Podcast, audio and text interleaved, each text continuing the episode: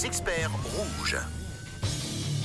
Chaque lundi, un thème, un expert, c'est notre slogan. Des experts euh, 100% à votre écoute d'ailleurs, pour vous aider du mieux que possible et répondre à vos petits tragas euh, du quotidien, euh, peu importe le domaine d'ailleurs. Et ce matin, on parle des animaux et même communication animale pour les chats, pour les chiens, pour les chevaux avec notre expert Yvan qui est avec nous. Bonjour, bonjour Yvan. Bonjour, bonjour à tous. Ça va bien Oui, extra et vous? Oui, ça va bien. Ça nous fait très plaisir d'être avec toi ce matin. Alors explique-nous un petit peu le rôle d'un communicateur animalier, Yvan. eh ben, mon rôle, en fait, c'est d'interpréter les ressentis, les informations que me transmettent les animaux pour résoudre euh, des problèmes de comportement, déterminer des. pas les causes, mais euh, les ressentis physiques de l'animal. Voilà, vra- vraiment répondre à la question de, aux questions de leurs humains. De quelle manière, pour faire simple, euh, tu ressens ces choses? Alors, je fais une sorte de connexion avec l'animal. Euh, ça peut être soit avec l'animal en face, soit euh, à distance via euh, avec une photo. Et puis, en fait, moi, j'interprète vraiment les ressentis que- qui me sont transmis. Donc c'est une forme de télépathie un petit peu, Yvan? Oui, j'aime pas trop ce mot, Ouais. mais c'est- un peu le concept. Ouais. Alors à quel moment on se dit, bah tiens, j'ai envie de faire de la communication animale?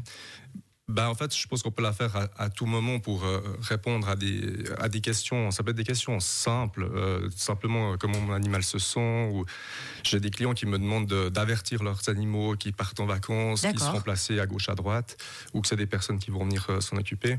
Ou alors ça peut vraiment être pour résoudre des, des gros problèmes de, de comportement. Alors c'est vrai, Yvan, que quand on a un animal, un chat, un chien, on se demande souvent s'il nous comprend quand on lui parle. Toi qui es expert en communication animale, Yvan, du coup tu vas pouvoir nous répondre aujourd'hui. Est-ce qu'ils nous comprennent?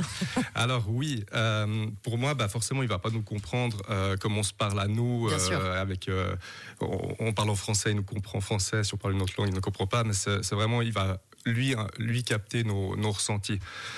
Si on met une intention euh, dans ce qu'on lui dit. Voilà, si on lui, parle deux, on lui parle à deux pièces d'écart, forcément, ça va être plus compliqué. Mais si on est vers lui et puis qu'on lui transmet une information, il va la capter.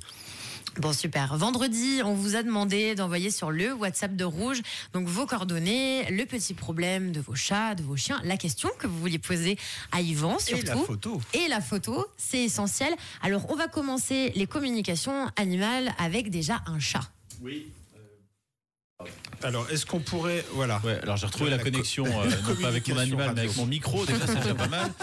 Donc effectivement, on a reçu un message euh, concernant un chat noir européen qui s'appelle euh, Gucci. Alors euh, visiblement, le chat va bientôt pouvoir sortir euh, dehors, c'est ce que nous dit sa propriétaire, qui se demande du coup s'il va être heureux et s'il va pouvoir revenir Est-ce que à tu peux nous l'intérieur. décrire la photo que tu vois? Euh, oui, alors c'est un chat, euh, un chat tout noir avec euh, deux grands yeux bien ouverts, assez assez mince, je pense, j'imagine assez jeune aussi. Donc pour moi, oui, Gucci, il va il va revenir sans, sans trop de problèmes. Pour moi, c'est un chat qui est, qui est bien dans son environnement.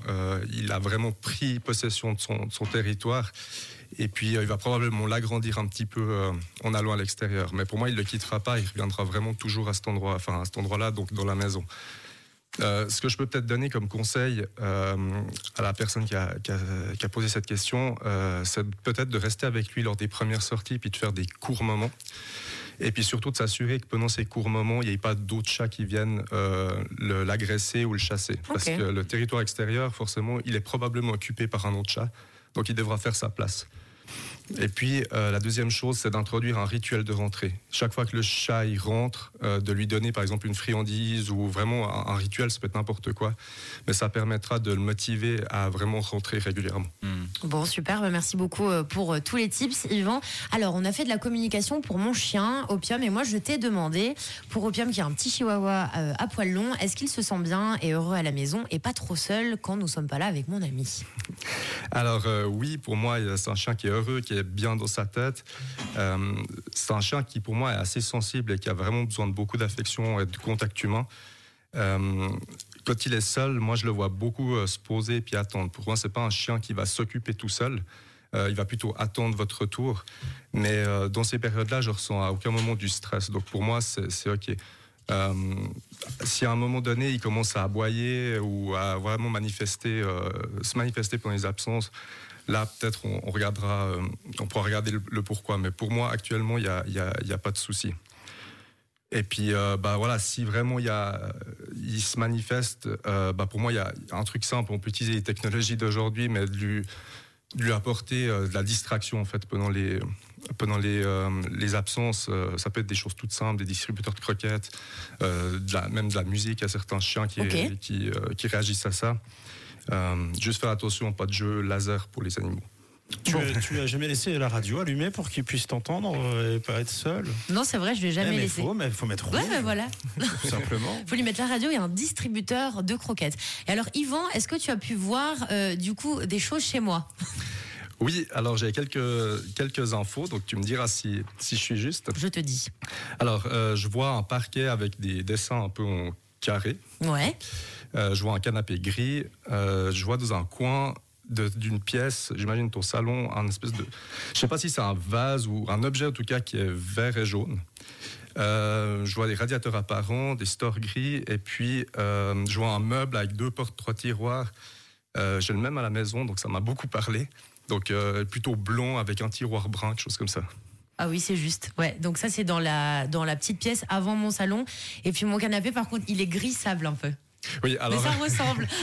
Alors ça, c'est ce que je dis toujours en communication animale, c'est vu qu'on interprète, euh, voilà, pour moi le, le, euh, gris, le, le gris, c'est, enfin, c'est tous les dérivés. Si, on me dit, euh, si je dis c'est rouge, sûr. puis en fait c'est rose foncé, enfin voilà, c'est, ça reste de l'interprétation.